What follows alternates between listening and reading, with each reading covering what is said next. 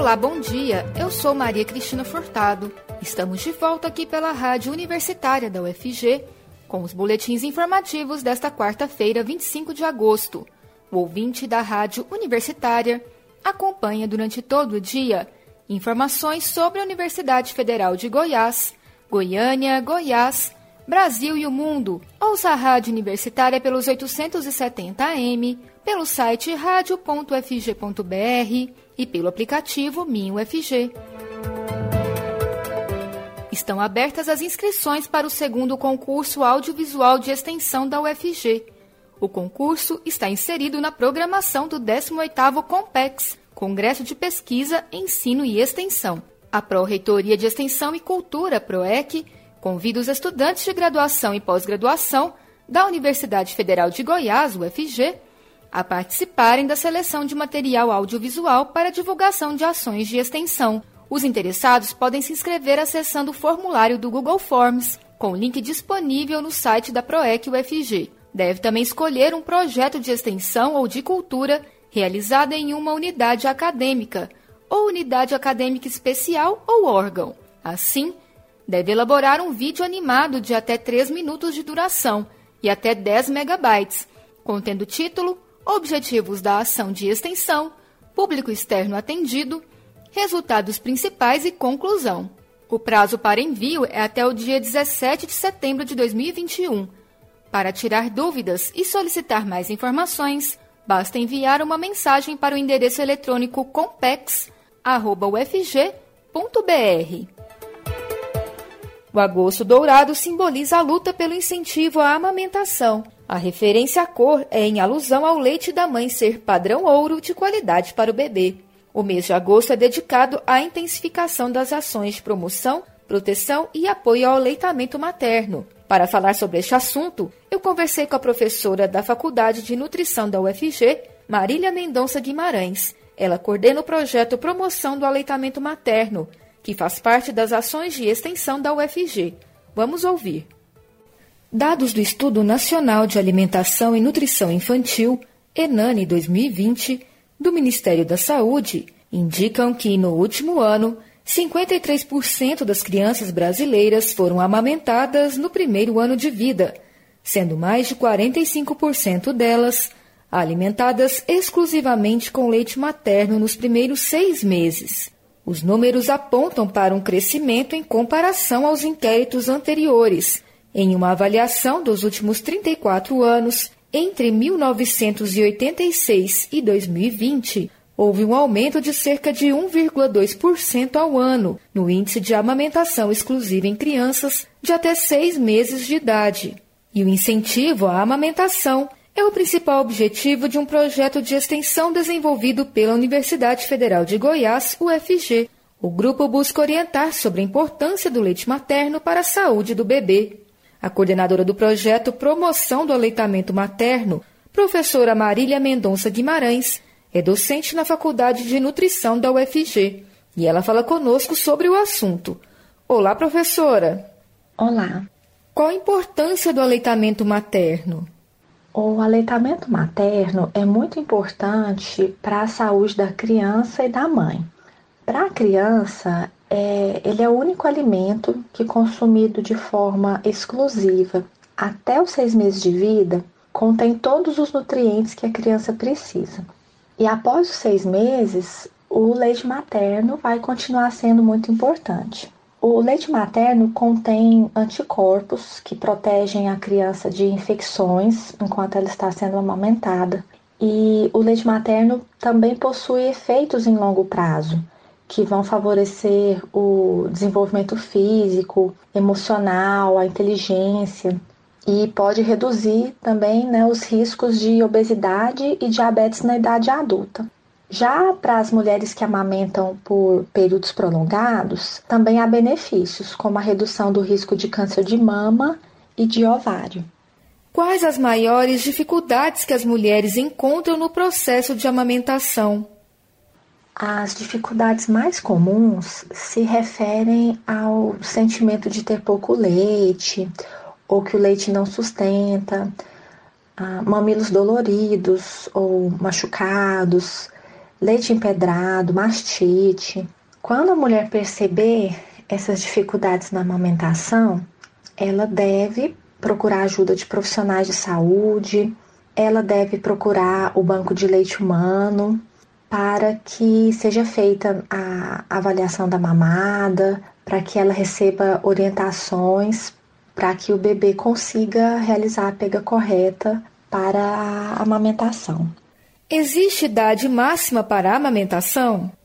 A Organização Mundial de Saúde e o Ministério da Saúde recomendam que a criança deve receber o leite materno até os dois anos de idade ou mais. Eles não estabelecem idade máxima para amamentação. Ah, quanto mais tempo a criança for amamentada, mais ela estará recebendo os benefícios do leite materno. Então, a criança deve ser amamentada até o momento que for da vontade da mãe e da criança. Que tipo de políticas públicas que pode auxiliar no incentivo ao aleitamento materno? Há inúmeras iniciativas que incentivam, é, protegem, promovem e apoiam o aleitamento materno. Há os bancos de leite humano, que têm um papel muito importante na coleta é, e no processamento de leite humano para bebês prematuros e bebês de baixo peso, e também na orientação e apoio à, à amamentação. Inclusive, as mulheres que estão com dificuldades na amamentação podem procurar o banco de leite humano para receber atendimento. Há também os hospitais amigos da criança, que cumprem rigorosamente os 10 passos para o sucesso do aleitamento materno que são avaliados periodicamente para verificação desses critérios. Há também o método canguru, que é voltado aos recém-nascidos prematuros e sua família, que favorece o contato precoce e a presença constante da mãe junto ao recém-nascido. Tem a estratégia Amamenta e Alimenta Brasil, que abrange as unidades básicas de saúde e ainda as iniciativas para a proteção legal à amamentação, como a licença maternidade, os direitos relacionados à, à mulher trabalhadora que amamenta e a norma brasileira de comercialização de alimentos infantis, que regula a promoção comercial e a rotulagem de alimentos e produtos destinados ao recém-nascido e à criança de até 3 anos de idade. É, leites, papinhas, chupetas, mamadeiras. E o objetivo dessa norma, que é chamada de NBCAL, é assegurar o, uso apropriado desses produtos de forma que não haja a interferência na prática do aleitamento materno. É, atualmente, no Brasil, a cada 100 crianças menores de 6 meses, apenas 46 são amamentadas de forma exclusiva. É, então, as políticas públicas voltadas para o aleitamento materno são muito importantes para a saúde das crianças, das mulheres e da sociedade como um todo. A UFG tem um projeto de extensão chamado Promoção do Aleitamento Materno, o qual a senhora coordena. Como surgiu o projeto e como ele tem auxiliado a incentivar a amamentação? Inicialmente eram apenas eu e uma estudante, e hoje temos 22 participantes, dentre estudantes de graduação, pós-graduação, nutricionistas e representante do Conselho Estadual e Municipal de Segurança Alimentar e Nutricional do Estado de Goiás. O projeto surgiu com o intuito de proteger e apoiar a amamentação orientando gestantes e mulheres que amamentam, e também com o intuito de oportunizar aos estudantes vivências e trocas de saberes sobre a amamentação junto à comunidade. O projeto incentiva a amamentação uh, por meio de atividades educativas em eventos relacionados à amamentação e rodas de conversa com gestantes e mulheres que amamentam.